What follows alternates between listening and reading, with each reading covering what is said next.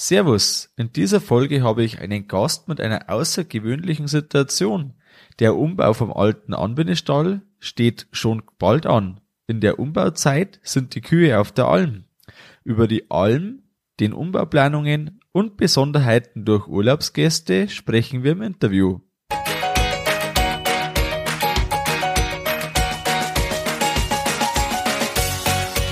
Herzlich willkommen beim Kuhstall Bau und Umbau Podcast. Hier bekommst du viele nützliche Ideen und Tipps für deinen optimalen Stall mit Blick auf das Wohl von Mensch und Tier. Schön, dass du da bist. Ich bin Gusti Spötzl und ich unterstütze Milchkuhhalter, die richtigen Entscheidungen für ihren Stallbau oder Umbau zu treffen und eine für sich optimale Lösung zu finden ohne jemals schon einen Stall geplant und gebaut haben zu müssen. Hallo in der heutigen Folge. Heute ist es besonders interessant für dich, wenn du dich für Berge, Urlaubsgäste und Stallumbauten interessierst. Am Anfang geht's um den Sommer auf der Alm, also für die Kühe. Und dann geht's um den jetzigen Stall, die Herausforderungen mit Urlaubsgästen und den geplanten Umbau. Und ähm, am Ende gibt's noch einen kleinen Einblick in den Kuhstallbau Online-Kurs. Wenn man einen Stall plant oder wenn der Bau dann irgendwann bald mal, mal sein sollte, dann möchte man Baufehler vermeiden. Und da gibt's eine kostenlose Checkliste als PDF auf der Homepage und da gehst du einfach drauf, das findest du gleich und dann kann man äh, das runterladen. Und jetzt gehen wir direkt ins Interview. Mein heutiger Interviewgast ist kurz vor dem Stallbau für 30 Kühe. Zurzeit gehören 20 Kühe zum Bio-Heumilchbetrieb auf 800 Meter Höhe in der Nähe von Kitzbühel in Tirol. Neben der Milchkuhhaltung sind Feriengäste fester Bestandteil vom Alltag. In der Umbauzeit sind die Kühe weg vom Betrieb auf der Alm. Dadurch kann relativ ungestört gearbeitet werden. Er war im Kuhstallbau Online-Kurs dabei. Ich freue mich, dass du hier bist. Willkommen, Thomas Hauser. Servus Gusti, habe Dere. Jetzt würde es mich am Anfang gleich mal interessieren, ihr habt die Kühe auf der Alm im Sommer für die Umbauzeit. Wie kann man sich jetzt das vorstellen, wenn jetzt das für einen nicht so äh, gängig ist? Wie läuft das ab, dass die Kühe da weg sind? Für wie lange ist das und wo ist das Ganze dann? Also, wir bestoßen mit unseren Tieren eine Gemeinschaftsalm. Die haben wir gemeinsam mit drei anderen Bauern. Das heißt, wir sind vier Eigentümer und da geht es dann circa Ende Mai, Anfang Juni, je nach Witterung, auf die Alm. Die besteht aus drei Etagen, Nieder-, Mittel- und Hochleger, wobei mit den Milchkühen nur der, der Nieder- und der Mittelleger bestoßen werden. Es geht bei circa 1200 Höhenmeter an und geht dann ganz hoch auf 2000 Höhenmeter. Es ist dann so, auf der Alm hat jeder Bauer seine eigenen Hütten und da werden auch seine eigenen Tiere gemolken.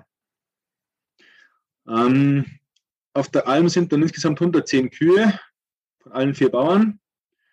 Und es kommt ganz normal der Milchsammelwagen und holt jeden zweiten Tag die Milch.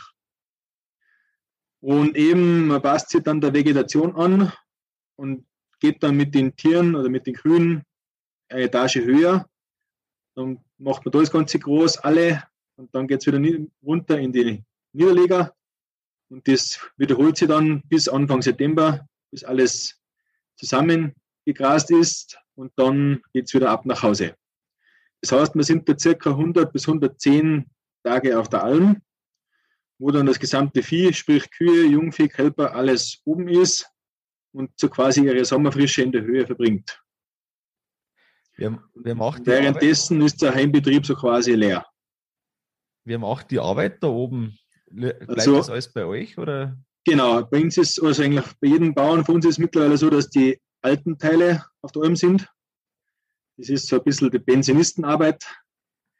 Und wenn irgendwelche Arbeiten anfällen, für die halt mehr Muskelkraft benötigt wird, kommt, kommt, kommt halt die junge Mannschaft drauf.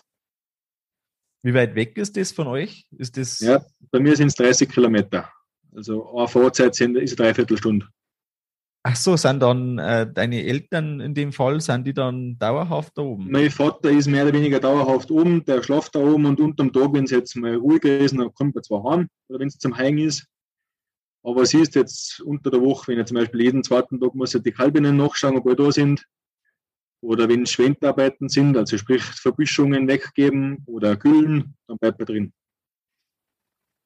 Und ähm, habt ihr zusätzliche Hilfe oder ist das dann gut machbar für die alten Teile? Also wir haben Gott sei Dank die Stelle schon modernisiert. Wir haben damals 2010 eben einen Laufstall gebaut. Und durch das ist das mit einer Person super machbar. Und deswegen geht das auch lang. Das ist alles so hergerichtet, dass die Arbeit also leicht zu machen ist für eine Person und das ist dann eigentlich, ja, das gibt es nicht in Sommerfrische auf der Alm. Aber ihr, ihr habt ja ganz normal, also regelmäßige Abkalbungen, das heißt, da kann auch mal sein, dass du irgendwie ein Kelp, äh, Kälbchen Nein, eben kommt, nicht. Oder? Das ist eben bei uns speziell im, sage ich mal, im Tiroler oder im Westen einfach von Österreich. Es gibt die Herbstabkalbung. Das heißt, dass das Ziel ist, dass man alle Kühe bis Weihnachten, speziell bei uns auf der Alm, dass alle Kühe bis Weihnachten abkalben, hat folgenden Grund, damit dass man im Winter die Kühe einfach ausfüttern kann, schauen kann, dass die im Frühling bis Ende Mai, Anfang Juni wieder trächtig sind, damit dass die auf der, auf der Alm schon einen geringen Stoffwechsel haben. Sprich, dass einfach keine Gefahren von Azidose, Ketose und sonstiges entsteht, weil aber natürlich die Kuh auf der Alm ihr Futter selber fressen muss oder suchen muss auch.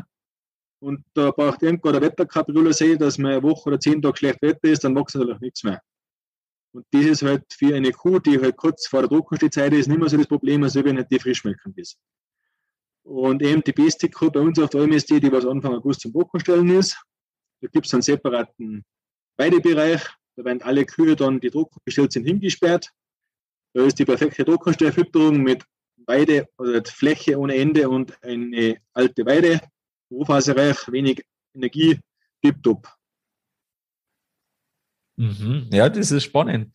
Macht das einen Milchpreis? Ihr seid ein Bio-Heumilchbetrieb, ihr habt ähm, in normalen Zeiten dadurch einen deutlich besseren Milchpreis. Macht das die Beweidung auf der Alm oder dass sie da oben melkt, macht das nochmal zusätzlich irgendeinen Effekt aus? Ähm, bei uns jetzt speziell nicht, weil wir sind ähm, Lieferanten von zurück zum Ursprung. Das ist die Bio-Heumilch von Hofer, also bei der Aldi.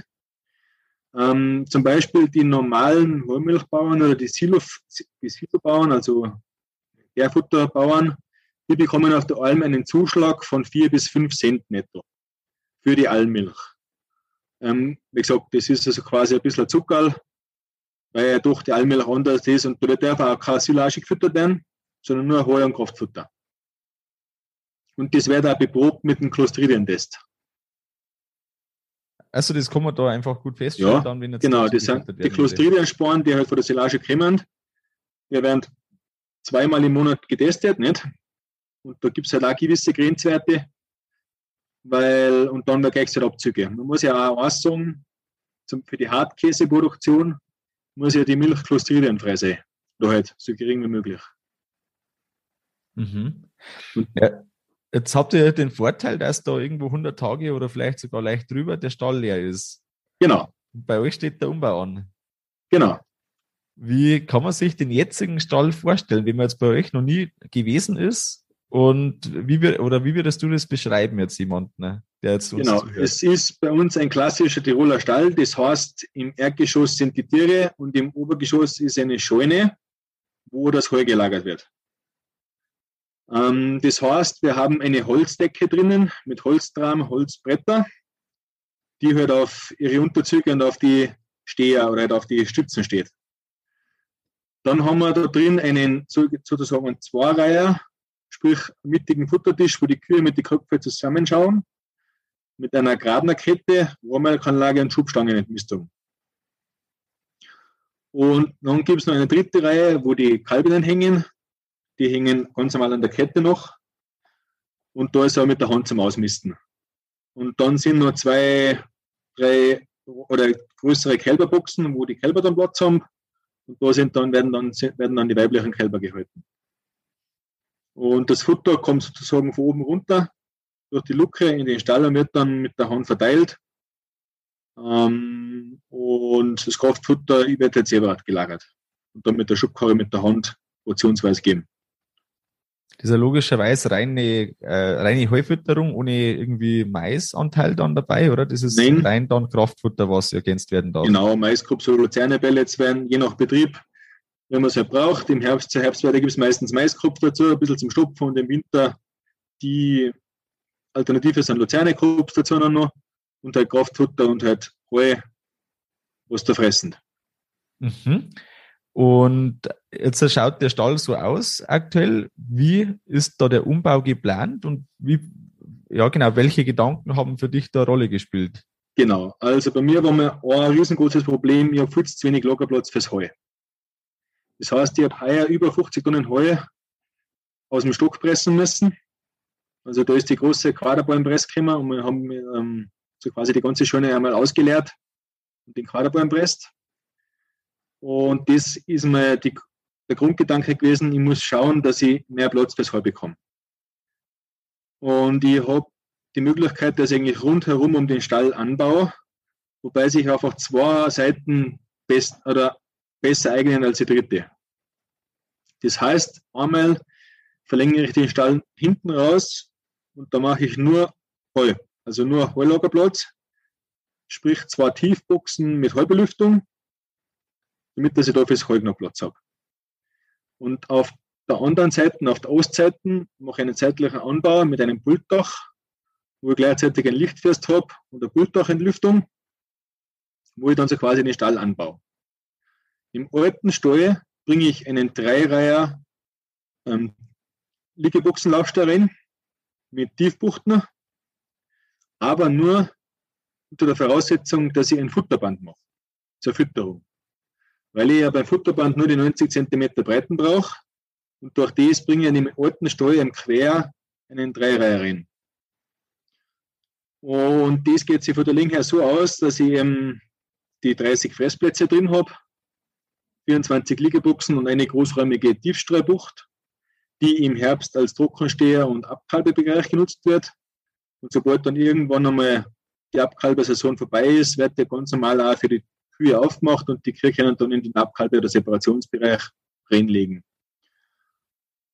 Und das Jungvieh ist eigentlich auch relativ einfach gemacht, sprich auch mit einer Tiefstreubuchs und separat einfach gegenüber von der Futterachse, vom Futterband, vom Anbau geht es eben das aus, dass ich da für zehn Stück Jungvieh Platz habe und eben mit einem ganz normalen Spalten, Spaltenboden und Hinterberg eine Tiefstreubucht dass eben die im Herbst, wenn die Kalbinnen noch auf der Weide sind, auch als Separationsbereich für Trockensteher oder, ähm, oder Transitbox verwendet werden kann.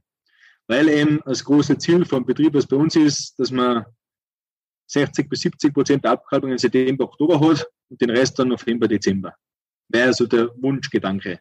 Natürlich geht es nicht immer, aber man schaut, dass man das so gut wie möglich hinbekommt. Und den Melkstand tue ich aber doch an der Westseite raus oder hinmachen, weil da einfach die Wege am kürzesten sind zur bestehenden Milchkammer und die da äh, alles stromtechnisch und gullitechnisch einfach gut hinbringen. Genau, und ähm, das ist, glaube ich, alles auf Spalten war das oder war das Nein, Schieber? Nein, es war Schieber, Schieber. seitlich dann. Schieber, genau. Genau. Und dann eben die Kombination Tiefbuchten und, und Schiebeentmistung. Genau. Eine Güllegrube wird neu gebaut, glaube ich. Genau, eine Güllegrube wird neu gebaut. Ähm, die mache ich ein bisschen weiter weg, eben damit das den Geruch ein bisschen wegbringt für die Feriengäste. Weil das einfach bei uns auch ein wichtiges Thema ist. Die Gäste sind ein wichtiges zusätzliches Standbein. Die sind voll am Betrieb involviert, sprich, die gehen auch raus in den Stall, schauen sie das auch als U. Und sitzen genauso vor dem Haus, wenn ich beim Güllen bin oder beim Düngen bin. Aber mir war wichtig, dass ich eben die Güllegrube ein bisschen wegbringe, weil ich habe jetzt schon die Güllegrube dicht neben der, neben der, neben der Küche, Fenster, kann man so sagen. Und es lässt sich aber manchmal nicht vermeiden, dass man halt da den Geruch einfach im Haus hat. Und wenn man jetzt neu baut, hat man die Chance, dass man das ein bisschen ändert. Und deshalb habe ich gesagt, ich tue die Güllegrube circa 15 Meter weg vom Haus, 20 Meter kann man eigentlich sagen, mit einem Querkanal. Der hat dann eine Gesamtlänge von 20 Meter. Das zählt eigentlich kein Problem mit sein, wenn man die gewissen Sachen berücksichtigt. Und dann habe ich da eine separate runde Gülle gegraben, wo ich dann außer auch separieren kann. Das ist mir ein wichtiges Anliegen. Ich möchte nicht, oder ich möchte Gülle separieren, da ich einfach ein Fan von der separierten Gülle bin. Ja, und ihr habt ja nur Grünland. Genau. Und ich glaube, die Bodenverhältnisse, das ist auch nochmal ein anderes Thema bei euch. Ähm, durch die Berglage. Genau. Wir haben alles sehr schwere Böden, viel tonhaltig und leider viel so staunässe Teile im Feld. Und ich gesagt, es gibt nur Beispiele, wo durch die Gülleflora halt nicht mehr nur nicht so ein bescheidener Pflanzenbestand wächst. Mhm. Ihr habt, äh, du hast ja gesagt, drei Seiten kannst du anbauen und die eine Seite vielleicht noch ergänzt, das ist ja das Wohnhaus. Genau. Und im Wohnhaus sind Feriengäste noch zusätzlich. Genau. Da ist Zimmervermietung mit Frühstück. Meine Eltern wohnen im Bauernhaus und irgendwann werden wir dann tauschen, dass ich ins Bauernhaus gehe. Mhm. Welche Besonderheiten ergeben sich daraus, dass äh, Feriengäste mit dabei sind? Ähm, also du hast schon gesagt, sag, dass dabei sind. Der, Geruch ist ja wichtiger, das muss man auch sagen, das ist ganz einfach. Ähm, ich habe momentan jetzt im Anbindestuhl schon eine Schlauchlüftung montiert und die war Goldes wert. Also seit wir die im Stall haben, ist das ganz anders da. Ist jetzt effektiv ein Mikroorganismus nicht beim Vernebeln. Ich schaue, dass in der Fütterung ein bisschen Zeolit verfütter, damit das aber die Schadstoffe gebunden werden. Man sagt, wenn man das alles ein bisschen macht, dann ist der Stallgeruch nicht mehr schlimm. Und das ist halt auch, oder was heißt nicht schlimm? Der Stallgeruch ist nie schlimm. Aber es gibt halt Gerüche, die halt angenehm sind und manche, die was nicht so angenehm sind. Und so, wenn halt das alles ein bisschen geschaut wird, gehen die Gäste ja gerne raus und man kann ihnen Sachen erklären. So letzte Woche haben wir eine Dame gehabt, die ist mittlere, Anfang 70 gewesen, gebürtige Französin, die hat nicht gewusst, dass man Kühe zweimal am Tag melken muss. Ja, das ist unglaublich. Und da habe ich mir schon gedacht, die ist mit Anfang 70, ist eigentlich noch ganz in einer anderen Generation aufgewachsen, wo Lebensmittel auch noch nicht so ein Verschwendungsprodukt daher waren. Und die hat nicht gewusst, dass man Kühe zweimal am Tag melken muss. Und das ist halt uns schon wichtig, dass man den Gästen, die zu uns kommen, das ein bisschen nahe bringt und erklärt, warum das alles so ist. Weil, wenn sie gerade irgendeine Kleinigkeit mitnehmen und das nächste Mal, wenn irgendwo Landwirt irgendwas macht, was vielleicht nicht so gut ist, bisschen mehr Verständnis für das haben, dann ist schon viel gemacht. Auf jeden Fall. Und da kann jeder eine Kleinigkeit machen und so wie man jetzt Urlaub auf dem Bauernhof anbieten kann und möchte, dann ist das auch wirklich intensiv quasi eine Intensiverfahrung für die Gäste dann. Genau. Wie läuft es ab, wenn die Kühe und eigentlich alle, äh, alle Rinder weg sind, äh, weil die auf der Alm sind? Kommen die, die Gäste dann auf die Alm oder wie läuft das dann? Teilweise schon, ja. Also wenn das, wenn sie wanderbegeistert sind oder halt einfach für die Höhe des wollen, die Alpenluft, dann fahren die regelmäßig rein und besuchen das. Ich sage, das hängt aber von die, von die Leute an, ob sie aufgewollt auf den Berg oder nicht. Okay, aber das ist halt einfach so, dass da mal ziemlich ruhig ist, irgendwo die drei, vier Monate und dann. Genau. Jetzt genau. hast du ja gesagt, äh, in dieser Zeit, in der die Kühe weg sind, soll der Umbau komplett stattfinden. Und das ist ja doch ein ganz ordentliches Unterfangen. Ja, ja, es ist so, also den Teil, der auf der Notseite ist, den machen wir im Frühling gleich, sprich März, April. Das heißt, ich mache da zwei Bauabschnitte. Einmal Bauabschnitt 1, der wird irgendwann Anfang März losgehen. Da sollte dann das Gröbste so Ende April abgeschlossen sein. Anfang Mai möchte ich dann die Güllegrube bauen, weil der Bauer selber hat da rumgegraben. Das war so für die erste, zweite Maiwoche geplant. Und dann ist einmal 14 Tage Pause, weil dann ist eh allen Stress mit Zaun vorbereiten und Hütten vorbereiten und irgendwann mit ersten Schnitt mähen. Und dann, sobald irgendwann Ende Mai die Kühe auf der Alm sind, geht es los mit dem alten Stall rausschremmen. Und das ist dann Bauabschnitt 2, der wird dann irgendwann von Anfang Juni bis Ende August sein. Und dann sollten Anfang September die ersten Kühe kommen. Aber da ist dann wirklich alles dabei von äh, also rausbrechen und alles ebnen, reinbetonieren, genau. Liegeboxen rein, Melkstand rein. Genau ähm, Licht und all, also wirklich, das soll komplett bezugsfertig im besten Fall sein. Ja, muss. Oder, oder muss, ja. Muss, es ist, Ich kann nicht bis Weihnachten auf daheim bleiben, das geht nicht. Ja, weil da kommt der Schnee. Wahrscheinlich genau. schon im Oktober. Genau, so ist es. Okay. Ja, das ist auf jeden Fall ein straffer Zeitplan, aber das hast du mit Sicherheit schon abgeklärt, dass das dann auch ja, realistisch umsetzbar ist. Ja, es sind halt mal nicht Standardtage, sondern werden ein bisschen länger dauern. Das ist durchaus denkbar. Und losgehen soll es im kommenden Jahr im Frühjahr. Ist genau. Richtig, ja? 2023 sollte eigentlich das im Normalfall alles über die Bühne gehen. Genau. Mhm. Ja, momentan, machen wir, momentan machen wir gerade das ganze Bauholz. Mhm. Sind wir gerade beim Vorbereiten für die Säge, das Sägewerk. Und ja. Also ihr, ihr macht eigenes Bauholz aus dem eigenen Wald? Genau. Und ihr fahrt es zu einer Säge oder kommt da eine Säge? Ja, es war beides möglich, aber ich fahre es zu einer Säge, weil ich die haben nicht so den super Platz habe, dass ich das irgendwo machen kann, weil ja. Hm? Das heißt, es, es kommt ins Sägewerk und von da aus dann wieder zu euch und ihr richtet genau. es auf und dann ist es da. Genau. Genau. Mhm. Ja. Du hast ähm, viel über die Arbeitszeit nachgedacht bei dir, unter anderem auch im, im Kuhstallbau Online-Kurs und hast dich dazu entschieden, dass aus einem ursprünglich geplanten einfachen Side-by-Side, sieben, äh, sieben Plätze Side-by-Side, einfache Ausführung, an der du da Seite stehst und die Kühe zu den Kühen schauen quasi, ähm, hast du dich dazu entschieden, dass er zweimal vierer Fischgeräte rein soll. Wie ist das gekommen und wie sind da deine Überlegungen im Melkstand? Genau, ursprünglich war die Überlegung, man macht dann Side-by-Side, weil der am wenigsten Platz braucht. Dann, wo eigentlich das lange Zeit so passt, den machen wir. Und ja, ähm, dann reden wir halt mit Side-by-Side-Bauern, die einem eine ehrliche Meinung sagen. Und dann habe ich gefragt, wie viel das halt so mit 30 hier, wie lange das sie brauchen, halt mit einem 7er Side-by-Side oder mit einem 8er Side-by-Side. Und ja, dann bin ich halt auf das draufgekommen, dass halt die mit dem 7 oder mit dem 8er Side by Side halt für die gleiche Kuhzeit 10 bis 15 Minuten am Tag pro Melkzeit fast länger brauchen. Oder teilweise 10 Minuten. Und bei zwei Melkzeiten sind die 20 Minuten am Tag. Gut, da denkt man ist jetzt nicht viel dabei. Aber wenn man halt immer die Gusti-Rechnungen macht und das hochrechnet aufs ganze Jahr oder auf den ganzen Winter, dann ist es einiges an Zeit. Und das nächste ist das, durch das, dass wir ja die Herbstabkalbung haben, ist einmal eigentlich, sage ich mal, ab Weihnachten oder Neujahr fast keine, sind fast keine Kannenkühe mehr da. Und dann ist es halt schon so, dass man im Side by Side halt seine Kühe ansteckt und dann guckt man halt da und schaut. Und irgendwie weggehen, großartig nebenbei was da, geht auch nicht gut oder halt nicht gescheit.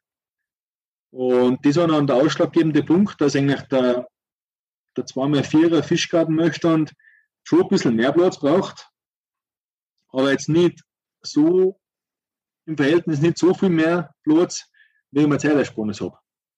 Und das war mir einfach so extrem wichtig, dass ich eben in der Zeit, wo keine Kälber mehr sind, dass ich den Stall komplett allein machen kann. Wenn die Kälber sind, gar kein nicht, dann muss man zu zweit sein, weil wenn man da aufs Beste so bei uns ist, noch 15, 20 Kälber warm hat zum Trinken, das geht nebenbei nicht. Da muss man einfach eine fixe Person da sein, die sich da darum kümmert, dass es auch funktioniert. Aber dann irgendwann im Jänner oder von Jänner bis Ende Mai sollte das allein gehen. Und wie gesagt, das war eigentlich dann der Hauptgedanke, dass ich da einfach im Mirstand ausgelastet bin oder halt relativ gut ausgelastet bin. Nicht? Wie, äh, wie, wie ist es von der Technikausstattung? Wie hast du das geplant? Äh, ich habe da schon einen gebrauchten Melkstand gekauft. Einen gebrauchten? Ja, das Aha. ist einer, der steht jetzt auf Robotom. Aha. Der ist 2012er Baujahr oder 2013 Baujahr. Westfalia aus dem Grund, weil ein Kollege von mir dort Westfalia Anlagen verbauen. Der ist zehn Minuten weg von mir, der kennt die Teile ganz einfach. Genau das war der Grund. Und hat zwar eine Milchmengemessung dabei, aber ist nicht geeicht. Ähm, ein bisschen zur Kontrolle und es ist aber eine relativ einfache Technik, weil, ich sage jetzt in meiner Größe, behaupte ich, kann man sich mit einfach, kann man sich da einen Haufen Geld sparen, die man es nicht unbedingt sehen muss. Oder ja, und vor allem ist die dann auch nur irgendwo 250 Tage oder 270 Tage im Jahr genutzt. Das ist ja zwei Drittel vom Jahr und schon nicht das ganze Jahr. Genau. Ähm, da, und, und ich sage mal, in der Kurzzahl, das ist, glaube ich, da recht vernünftig. Also so von außen gesehen? Ja, ich sag, der Möchtern ist schon eher ein bisschen groß noch dimensioniert, aber mir ist es lieber, wenn ich in fünf oder zehn Minuten schnell bin mache und dafür keine Stehzeiten habe im Möchtern, weil und wenn man sich wenn man sich die Arbeitszeit dann entlohnen würde, dann ist das auf einmal wieder leistbar. Genau. Und speziell ist es ja das, ich nehme gerade her im Frühling, ab Anfang April gehen die Kühe bei mir auf die Kurzrasenweide.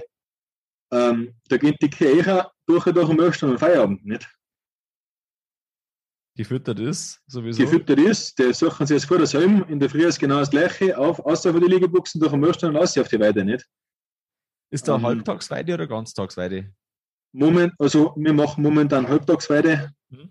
Ich werde dann wahrscheinlich mit dem Laufstall, wenn alles so läuft, ich möchte sogar Stundenweide gerade machen. Also Vormittag, Nachmittag jeweils zwei Stunden und fertig. Okay. Oder wir machen genauso Halbtagsweide, das weiß ich noch nicht, aber so vier, fünf, fünf bis sechs Stunden ist das Ziel am Tag, dass so die Hälfte von der Druckermasse von der Weide nehmen. So 10 bis 12 Kilo Druckensubstanz würden sie von der Weide fressen und den Rest gehen sie im Frühjahr ergänzt. Ja. Mhm. Wie war jetzt vom Kurs dein Gesamteindruck? Wie würdest das du beschreiben ähm, für unsere Zuhörer? Es war sehr interessant. Ähm, erstens einmal die ganzen unterschiedlichen Teilnehmer kennenzulernen, die unterschiedlichen Gegebenheiten zu erläutern und zu verstehen. Ähm, was extrem hilfreich war, war einfach die gute Aufarbeitung von dir und deine Arbeitsbücher und die ganzen Videos. Ähm, Sachen, die man eigentlich selber gar nicht so im Hinterkopf hat, dass die durchmacht oder beleuchtet werden. Und eben speziell das Punkt, das Thema Arbeitszeit. Arbeitszeit, Arbeitszeit, Arbeitszeitersparnis. Die ist man selber, glaube ich, gar nicht so extrem bewusst. Aber wenn ich sage, die, fünf, die obligatorischen fünf Minuten am Tag, wenn man sich die irgendwo spurt, aufs ganze Jahr ist das eine Wahnsinnszeit. Und wie gesagt, bei mir der Mörkstand ist, glaube ich, da ein Paradebeispiel. Man denkt zwar zuerst Platz sparen, Platz sparen und, und schauen, dass man kostengünstig baut, aber wenn man sich dann da wirklich am Tag Viertelstunde oder 20 Minuten spart, ist das extrem viel aufs ganze Monat. Und da kann man dann ruhig von mir aus beim Bauen einmal 10.000 oder 15.000 Euro mehr in die Hand nehmen oder 20.000. Und dafür hat man halt dann ein bisschen mehr Freizeit oder Zeit für andere Dinge. Mhm. Ja, vielen Dank zum Abschluss jetzt von, von unserem Gespräch, vom Interview. Was würdest du künftigen Stallumbauern oder Stallbauern mit auf den Weg geben? Jetzt aus deiner Perspektive. Das Wichtigste ist, man muss sich, wenn man anfängt, im Klaren sein, was will ich? Möchte ich, dass ich ein feines Arbeiten habe? Oder möchte ich aber, dass ich kostengünstig baue? Ähm, dann natürlich muss man schauen, dass man einige Sachen anschaut, aber auch nicht zu viel. Das heißt, macht man es irgendwie narrisch, weil man das und das und das als sieht. Und man muss halt einfach irgendwelche Prinzipien aufstellen. Man muss sagen, passt, ich möchte das und zudem gehört das dazu. Zum Beispiel jetzt einen Spaltenboden machen und damit automatisch gleich schon einen Schieber oder einen automatischen Spaltenschieber dazu schieben, kaufen, weil man eh schon weiß, es funktioniert nicht. Dann denke ich mir, ja, dann muss ich halt mal was anderes machen. Weil, warum soll die Spalten bauen, wo man automatisch schon Abschirr braucht, weil sie keine treten. Und ja, da gibt es halt genug solche Sachen, die man ein bisschen verbinden kann. Und ist halt meines Erachtens das Wichtigste, dass man sich da die Prinzipien überlegt und die dann aber auch durchzieht. Und nicht sagen, ah, da mache ich jetzt eine Ausnahme oder ah, da mache ich jetzt einen Kompromiss, weil sonst kommt man in den Teufelskreis. Ja, das war es eigentlich so gewesen von meiner Sicht her. Vielen Dank, Thomas. Das war jetzt auf jeden Fall viel dabei und auch ein sehr interessanter Einblick in das Bergbauerngeschehen mit Urlaub auf dem Bauernhof. Das ist äh, für viele einfach weit weg von, vom normalen Alltag und deshalb glaube ich besonders interessant und ich sage vielen Dank und bis zum nächsten Mal. Gusti, servus, bitte. Ja, vielen Dank nochmal im Nachgang an Thomas für das interessante Interview. Und wenn du jemanden kennst, für den diese Folge interessant sein könnte, dann teile dies mit ihm. Du kannst es teilen, indem du einfach das wegschickst, kuhstallbau.com-074. Und denke an die Checkliste 10 vermeidbare Baufehler die gibt's ja zum Download auf der Homepage. Das war's mit der Folge vom Kuhstallbau Podcast. Sei auch nächstes Mal wieder dabei. Dein Gusti Spötzl.